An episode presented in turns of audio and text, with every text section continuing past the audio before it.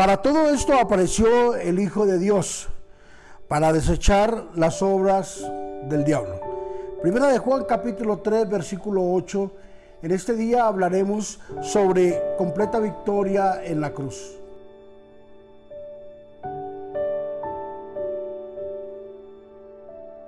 No existe nadie en la historia que hubiese podido partirla ella misma y marcarla de una forma tan decisiva como fue Jesús con su ministerio, Jesús como Dios, Jesús como hombre. Es la única persona que ha podido partir la historia en un antes y en un después. Con sus manifestaciones maravillosas, con sus respuestas sabias, prudentes y entendidas para con las personas que lo seguían y las personas que lo atacaban. Ningún médico en la historia se ha podido presentar de la misma manera en que Jesús se presentó, dándole respuesta a sus enfermedades incurables. Nadie se había presentado, ningún hombre se había podido presentar a dar la paz y la libertad que solamente Jesús pudo dársela a aquel endemoniado, a aquel hombre que le faltaba la visión, aquel ciego, aquel mudo, aquella persona endemoniada.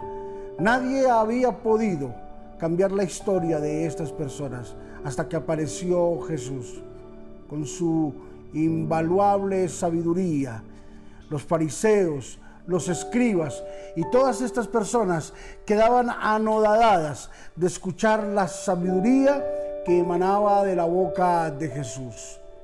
Y más cuando se dio la victoria en la cruz del Calvario, cuando Jesús fue a la cruz y murió por todos nosotros, dándonos la victoria. Y recordándole al enemigo su vencimiento, recordándole que había sido vencido, que no tenía ningún poder, no tenía ninguna autoridad ni sobre él ni sobre la humanidad, porque el padecimiento de Cristo allí en la cruz del Calvario fue algo grandioso y poderoso, algo que nadie lo había podido hacer ni nadie de cierto lo podrá llegar a hacer. La cruz tiene el poder para absorber los pecados del hombre.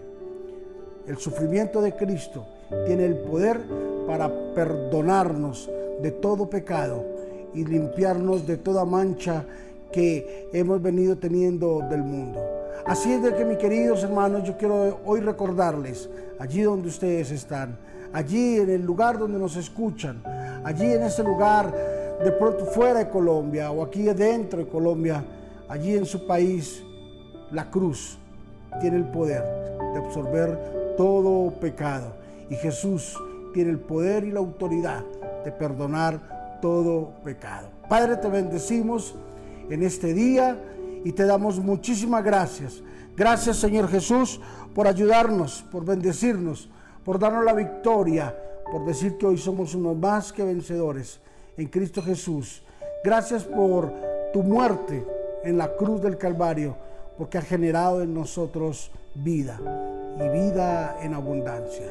Gracias Señor Jesús. Bendícenos de una forma sobrenatural. Te lo rogamos en el nombre de Jesús que nos ayudes en este día, Señor. Gracias. En Cristo Jesús. Amén y amén. Recuerda, hermano, hay una completa victoria en la cruz del Calvario. Bendiciones.